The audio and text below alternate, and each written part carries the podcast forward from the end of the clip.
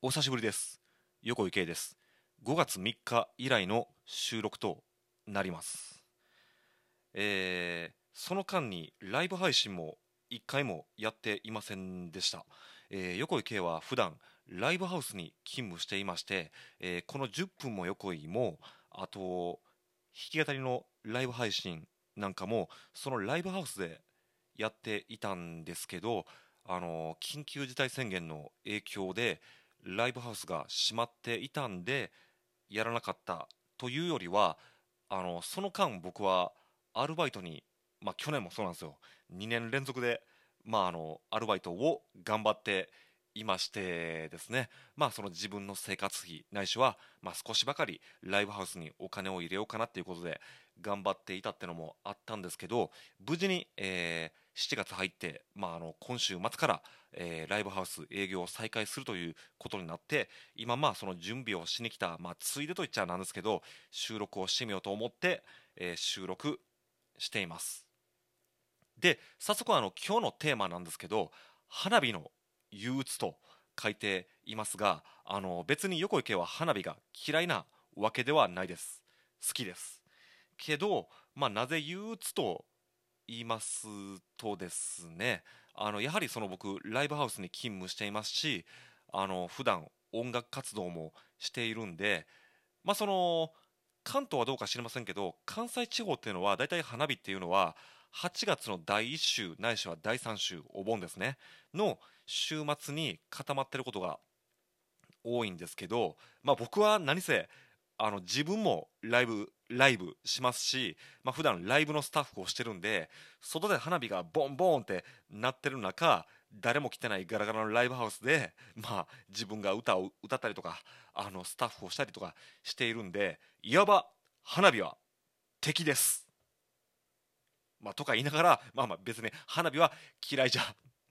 ないんですよ。ただそれが憂鬱というわけではないんです。あの何が憂鬱かと言いますとですねあのこれはその僕の勤務しているライブハウスとか僕がよく出演しているライブハウスに限った話ではないんでしょうかね。関東の方ではどうですどうなんでしょうかね。あのライブハウス名物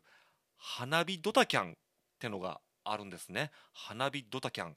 これはそのお客様がドタキャンするというまあまあそういうのもあるかもしれませんけどどっちかっていうとミュージシャンつまり出演者が花火ドタキャンをするというケースが多いんですよ。あのー、1週間前ならまだしも1日前とか下手したら当日に、あのー、ドタキャンされるんですよね。あのこれはまあ僕の勤務してるライブハウスだけの事情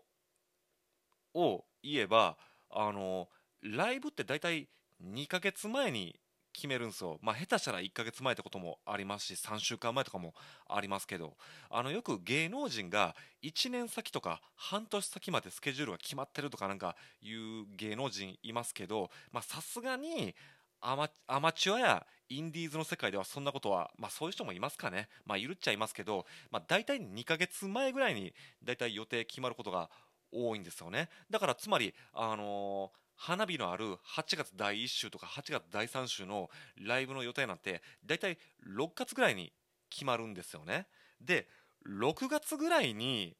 その予定を相談するときにあの8月の第1週ないしは第3週に花火があるなんてことをあの考えてる人なんてほぼいないんですよ。みんな8月に花火があるなんてことを全然あの眼中じゃないわその意識にもないんですよね。だからまあそこで6月にまあ8月の出演を決める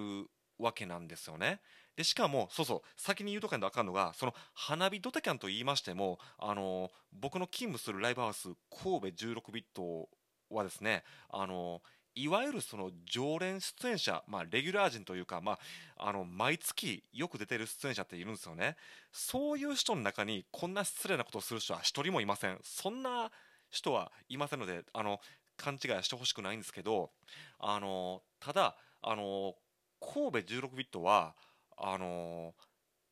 ノルマって言いましてまあ要するにあのお客さん1人も呼べへんかったら、まあ、0人やったら悪いけどちょっとあのスタッフの給料払ってねっていうまあ罰金みたいな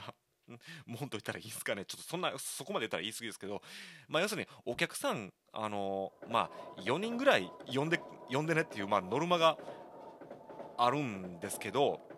あの神戸16ビットは初出演者はそのノルマがないんです。ゼロなんです。仮にお客さん0人でもそのお金を取ったりすることはありませんっていうふうにしてますしあとこれは明確な定義はないんですけどツアーミュージシャンつまり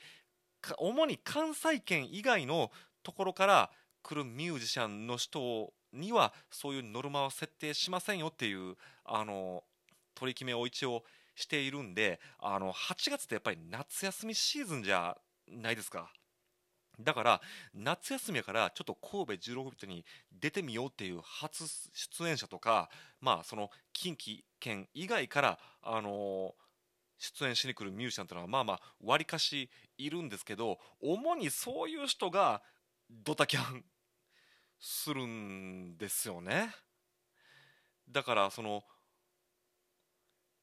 神戸16ビットとって、まあ、そのワンマンライブとかそういう特別なライブを除いたら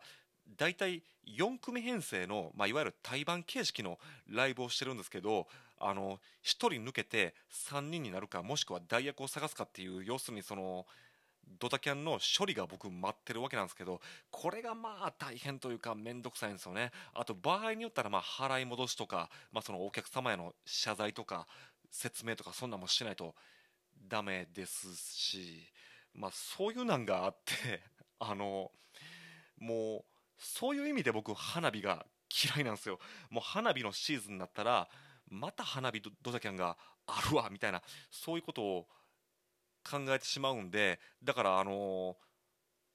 コロナ禍になってまあいろいろ皆さんも大変なことはあると思うんですけど2年連続で花火がないっていうのはちょっと僕としては心の中ではホッとしている部分がありますまあ、そんな話をしておいた中で、まあ、最後にオチとして、あのその花火ドタキャンの中で一番印象に残っている事件としましてはですね、まあ、これは名前はもう言わんときましょうかね。まあなんか今も音楽活動してるみたいですけど僕と同い年のミュージシャンが言うんですけどもうこれ結構前ですけどまあそのだから8月に出演を決めたのにもういきなり当日のあのお昼ぐらいにあの風邪ひきましたっていう連絡がメールで来たんですよね。電話せえやこの野郎って思うんですけどね。であのまあ、これもですねちょっとなあの放送で記録に残る形で言うてしまったらちょっと店長に怒られるかもしれないですけど言いますけどあの神戸16ビットって一応その病気とかやむを得ない事情でドタキャンした場合キャンセル料を一応取らないっていう、まあ、これは明文化したルールではないですよ。明文化はしてないですけど一応そういう、まあ、暗黙のルールみたいな一応あ,、まあ、あるんですよね。だからもう僕腹の中ではどう考えてもこんなん花火どうせ彼女と花火行くんやろって僕は思ってるんですよ。で花火があることすっかり忘れて急に思い出してそれでキャンセルしたんやろって僕は腹の中で思ってるんですけど、まあ、店長がもうそれ以上深追いすんなってあのまあ大体そういうことを言う、まあ、性格なんですよね店長って、まあ、そういうめめしいことはするなっていう人なんで、まあ、風やったら仕方ないですわ。じゃあキャンセル受け入れますみたいな感じになってうわーもう後処理めんどくせえって思いながら、まあ、その日は確かあの1組減らしても3組編成でライブをしたと思うんですけどそしたらですねあの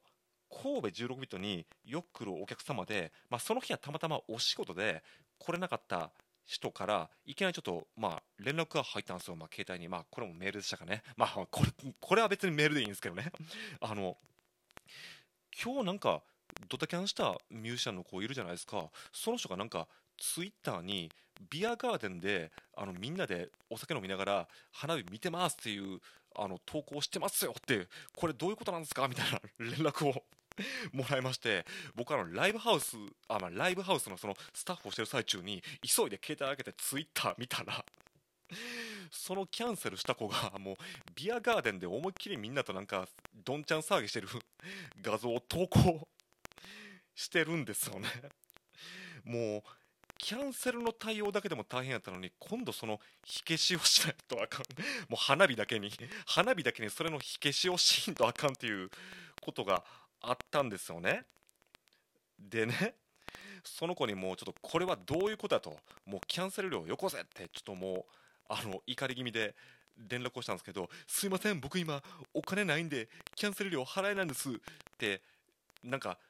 そう言われてしまって結局キャンセル料取れずにあのなかったことになってしまったんですけどあのその子次の出演時にですね多分翌月だったと思うんですけど翌月にマーチンのギター持ってきたんですよ。40何万もする。マーチンってそのアメリカの高級ギターですけど。でそれで新しいギター買いましたとか言ってライブ しよったんですよ。あれお金なかったんちゃうんってあの言ったんですけど。それであのその子の代表曲みたいなのがあるんですけどその子がその長渕剛の真似しながらまあ歌うんですけどみんな正直になれ僕は今を生きてるっていう歌があるんですけどそれを40何万のマーチン弾きながら歌い始めようって。あもうぶち切れそうになったんですけど あの店長にそんなみっともないことはすんなって、まあ、逆に怒られてしまいまして、まあ、そんな思い出があるんですけど、まあ、皆さんあのどんだけ花火に行きたくてもですね嘘をつくのは良くないです。みんな正直になれいっていうことで。えもうちょっと時間やばいんであのこの辺にしとこうと思うんですけど、まあ、そういうこともありましたが、まあ、皆さんあの来年は、まあ、皆さんは花火楽しんでくれたらいいんちゃうかなと思います。